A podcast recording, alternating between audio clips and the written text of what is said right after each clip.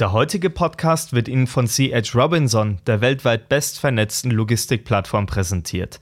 Die Experten von C.H. Robinson arbeiten mit Verladern und Spediteuren auf der ganzen Welt zusammen, um maßgeschneiderte Lösungen zur Optimierung der Lieferkette zu entwickeln. Die firmeneigene Plattform Navisphere schafft dabei intelligente Lösungen basierend auf Lieferkettendaten. Weitere Informationen unter chrobinson.com. Und jetzt viel Spaß beim Zuhören. Herzlich willkommen zu Verkehrsrundschau Funk, Ihrem Podcast für Spedition, Transport und Logistik. Mein Name ist Fabian Fährmann. Schön, dass Sie heute eingeschaltet haben. Irgendwie bin ich diese Woche mit dem Thema nicht ausgekommen, ähm, nachdem wir vergangene Woche ja schon darauf hingeteasert haben, dass wir ja in dieser Woche wahrscheinlich über die vergangene Bundestagswahl sprechen werden. Ähm, da müssen wir unserer ja, Ankündigung auch ein bisschen Sorge tragen. Und ähm, deswegen ist genau das heute unser Thema. Wir möchten uns gerne mit der vergangenen Bundestagswahl beschäftigen. Und deswegen begrüße ich bei mir den stellvertretenden Chefredakteur der Verkehrsrundschau, Michael Cordes. Ja, hallo Fabian. Wir hatten ja vorher, vor der Bundestagswahl, schon einmal die Ehre miteinander. Ähm, durften uns ein bisschen drüber unterhalten, welche Partei für welche Verkehrsziele und so weiter steht. Jetzt ist die Wahl vorbei und meine erste Frage an dich, Michael, wie, wie überrascht warst du nach dem Wahlende, wie es jetzt am Ende ausgegangen ist? Ja, eigentlich so überrascht dann auch nicht mehr, weil zumindest die Prognosen waren diesmal ja gar nicht so weit davon entfernt, äh, von dem, wie das Wahlergebnis dann tatsächlich auch eingetroffen ist. Äh, also von daher war das ja so ein bisschen zu erwarten. Ich denke, das mit Abstand spannendste war, ob die CDU es noch schafft, den Rückstand zur SPD einzuholen. Und da mhm. waren die Stimmen ja auch eher skeptisch, aber ganz unmöglich äh, äh hatten das die Prognostiker ja nicht für eine ganz unmögliche Möglich hatten die das ja nicht gehalten. Ja. Äh, aber es hat ja dann doch nicht hingehauen. SPD ist letztendlich als Wahlsieger aus dem Rennen hervorgegangen. Genau. So, und was wir beide heute versuchen möchten, ist ein bisschen Glaskugel gucken. Also wir versuchen mal das, was wir heute schon wissen, und das müssen wir kurz festhalten. Es ist Mittwoch, der 29. September um 16.06 Uhr. Äh, zu dieser Zeit nehmen wir die aktuelle Ausgabe von Verkehrsrundschau Funk auf. Das ist wichtig, weil wer weiß, vielleicht ist Herr Laschet morgen früh schon zurückgetreten. Oder was weiß ich, was passiert. genau, die Politik hat da gezeigt, dass es manchmal sehr, sehr schnelllebig zugehen kann. Äh, und in der Tat ist das dann natürlich äh, risikoreich, dass man da schnell mal äh, überholt wird von der Politik. Genau, richtig. Also deswegen. Ähm wir erscheinen ungefähr in 24 Stunden, also wir sind relativ nah am Erscheinungsdatum dran, aber wenn in den nächsten 24 Stunden etwas passieren sollte, Mögen Sie es uns bitte nachsehen, dass wir es jetzt nicht berücksichtigen konnten in dieser Episode. Michael, meine erste Frage an dich ist eine ganz einfache und zugleich ganz schwierige. Ähm, wir wollen das ganze ja ein bisschen auf die Verkehrsbranche natürlich äh, herunterbrechen und schauen, welche Folgen könnten denn jetzt sein. Ähm, wie viel lässt sich denn jetzt aus so einem nackten Wahlergebnis überhaupt schon rauslesen? Ja, das ist natürlich in der Tat sehr, sehr schwierig. Da muss man so ein bisschen vielleicht spekulieren auch mhm. und in eine gewisse Richtung gehen. Ähm, also derzeit sieht es ja danach aus, dass es eine äh, Besonderheit gibt. In Deutschland zum ersten Mal kommen wahrscheinlich drei Parteien an die Regierung. Bislang war es immer Zweier äh, mhm.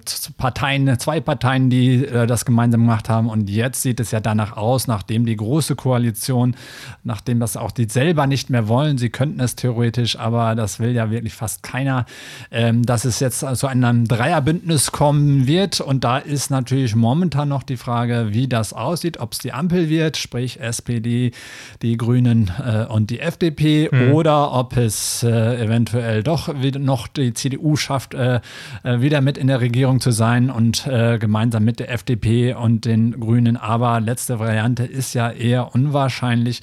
Momentan, so was man so raushört, aber nichts Genaues weiß weiß man nicht, läuft es aber doch eher auf die Ampel, auf SPD, Bündnis 90, die Grünen und die FDP zu. Mhm. Was wir bei der Analyse der Wahlprogramme ja schon gesehen haben, auch wenn natürlich jede Partei ihre eigene Interpretation von Verkehrspolitik hat, gibt es ja doch Überschneidungen. Ähm, deswegen vielleicht die erste konkrete Frage in die Richtung, Michael, ähm, muss die Transport- und Logistikbranche eventuell jetzt mit steigenden Belastungen rechnen durch diese Wahl?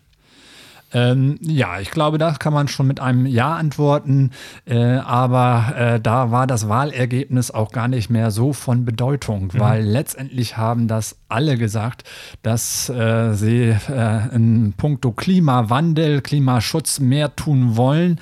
Alle Parteien bis auf die AfD.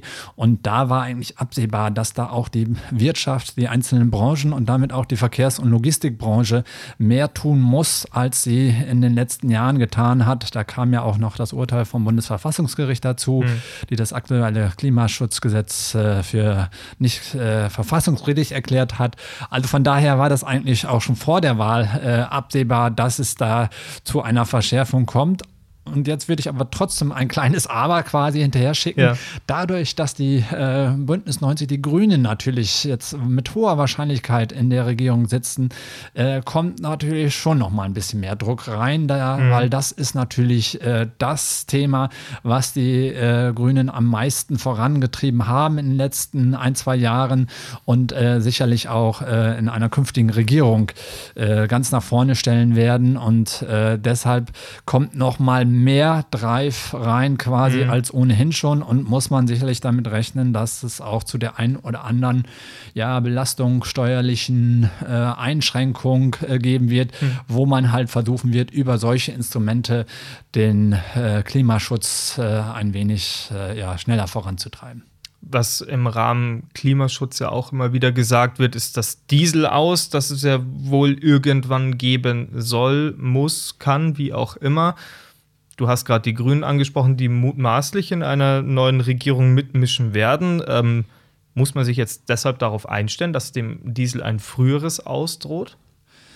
Äh, das ist nicht ganz ausgeschlossen, aber gerade im Güterverkehr, da haben sich die Grünen auch schon ein bisschen bedeckt gehalten. Da haben wir ja auch schon drüber gesprochen, ja. haben wir auch äh, veröffentlicht, das äh, Interview äh, äh mit Herrn Gelper, dem verkehrspolitischen Sprecher der Grünen, und der hat auch gesagt, ja, Verbrennermotoren äh, im Pkw-Bereich, das ist das Ziel der Grünen bis 2030, dass das quasi mhm. keine solche Fahrzeuge mehr produziert werden.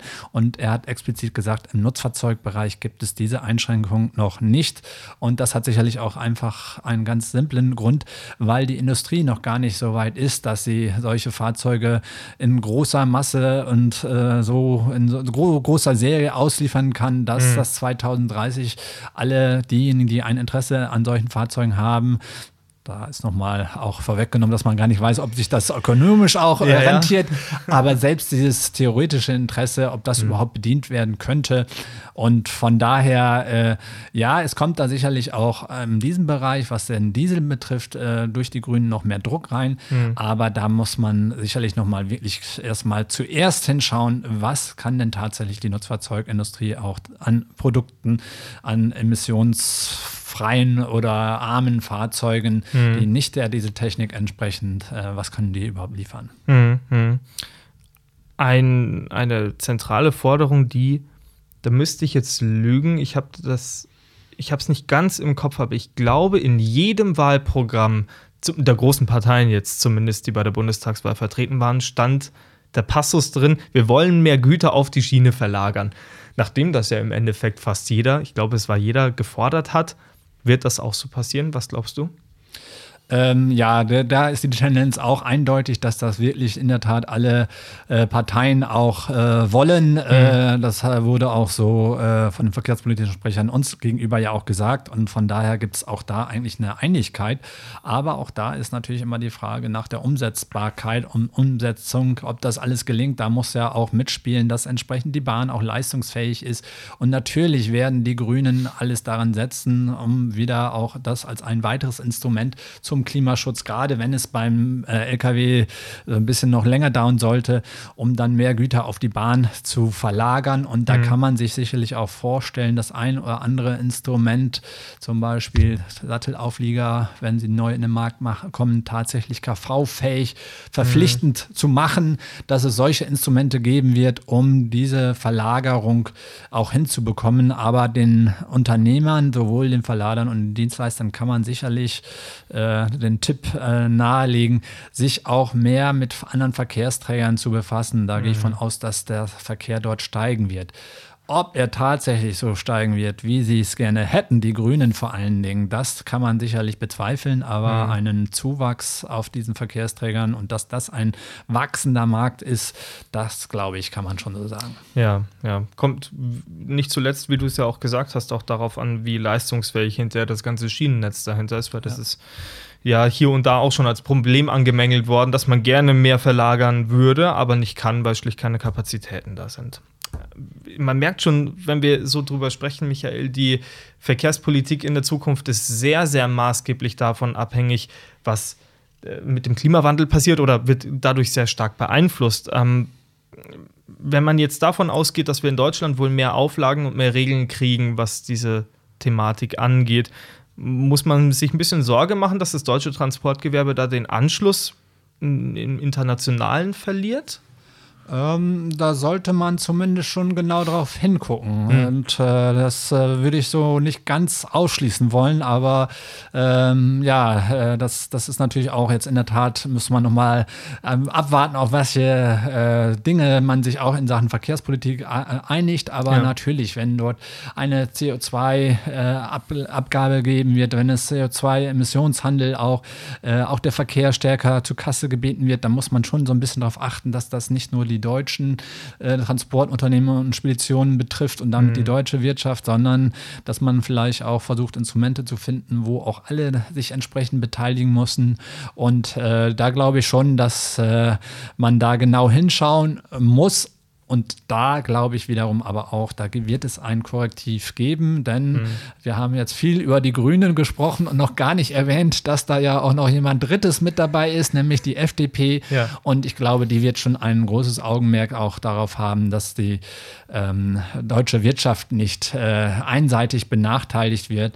Und selbst der Herr Gelper, der verkehrspolitische Sprecher der Grünen, hat uns gegenüber ja auch gesagt, dass er das auf keinen Fall oder das auch nicht möchte, ähm, äh, dass es Maßnahmen äh, ergriffen werden, die dann nur die deutschen, die deutsche äh, Transport- äh, und Logistikbranche betrifft. Also ähm, da muss man aber in der Tat ein Auge drauf haben, sicherlich. Und das mhm. gilt für die Branche, für die Branchenvertreter, dass da man nicht manches Instrument äh, zu sehr überzieht. Ähm, ja, von daher glaube ich nicht, dass es zu einer starken äh, Beeinträchtigung der Wettbewerbsfähigkeit kommt. Mhm. Aber äh, da, wie gesagt, muss man hinschauen. Mhm.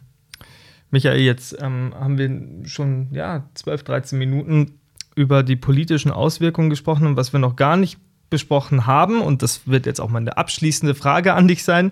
Ähm, ich leite es vielleicht etwas anders ein. Ich hatte heute Gäste bei uns hier in der Redaktion der Verkehrsrundschau, mit denen bin ich bei uns durch einen Gang gelaufen und wir haben da Hefte von uns ausgestellt gehabt. Und da hat einer gesagt und hat gemeint, haha, den, den Scheuer, den ihr davon auf dem äh, Dings drauf habt, auf dem Cover drauf habt, da könnt ihr bald den Hofreiter hindrucken.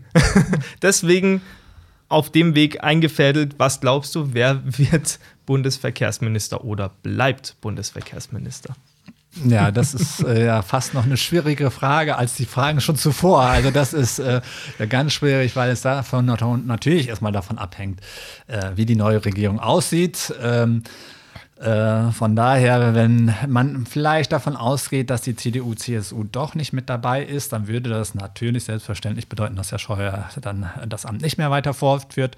Äh, und in einer Ampelkoalition kann man natürlich mal gucken, wer, äh, wer würde sich da quasi aufdrängen. Natürlich mhm. durchaus die Grünen, die in dem Ressort natürlich auch viel für die Umwelt tun könnten. Also von daher, Herr Hofreiter ist da sicherlich ein Name, der da fällt. Aber mhm. auch Cem Özdemir wäre eine Möglichkeit. Äh, der Vorsitzende des Verkehrsausschusses im Bundestag in der letzten Legislaturperiode war, äh, sich also auch im Bereich Verkehr, mit dem Bereich Verkehr viel befasst hat, auch eine mhm. potenzieller Kandidat. Ähm, bei der SPD, glaube ich, die hat, äh, hat andere Ministerressorts mehr im Blick. Da könnte ich mir vorstellen, dass die gar nicht so heiß sind auf das okay. Verkehrsressort. Äh, aber bei der FDP wäre das auch durchaus denkbar, äh, dass äh, vielleicht es einmal einen FDP FDP-Verkehrsminister geben sollte.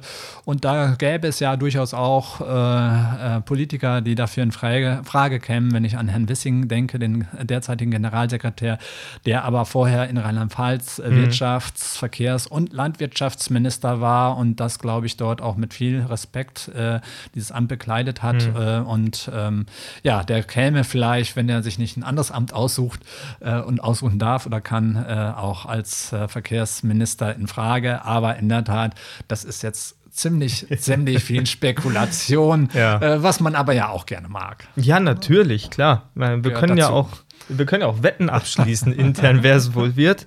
Ähm, bin gespannt, wen wir dann demnächst äh, auf dem Cover der Verkehrsrundschau sehen. Mit das ist der Bundesverkehrsminister für die nächste Legislaturperiode. Vielleicht auch eine ganz große Überraschung, mit der niemand gerechnet hat. Ich möchte keine Namen in den Raum stellen. Vielleicht mal eine Frau. Vielleicht mal eine Frau wäre auch interessant. Ja. Genau. Naja, wir werden sehen. Ähm, wir wissen bald auf jeden Fall mehr und deswegen würde ich sagen, wir belassen es jetzt auch dabei. Michael, wer weiß, was in den nächsten 24 Stunden passiert. Ja, vielleicht sind wir ja auch da schon ein bisschen weiter. Und wenn Sie immer informiert bleiben wollen, dann äh, schauen Sie immer gerne bei verkehrsrundschau.de vorbei. Da gibt es alle aktuellen Nachrichten aus der Branche. Da gibt es auch so sogenannte Push-Notifications, damit Sie immer daran erinnert werden, wenn was passiert ist. Also da können Sie sich gerne austoben, da bleiben Sie auf jeden Fall immer auf dem Laufenden. Michael Cordes, der stellvertretende Chefredakteur der Verkehrsrundschau, war bei mir. Ich bedanke mich und schön, dass du da warst. Ich sage auch herzlichen Dank.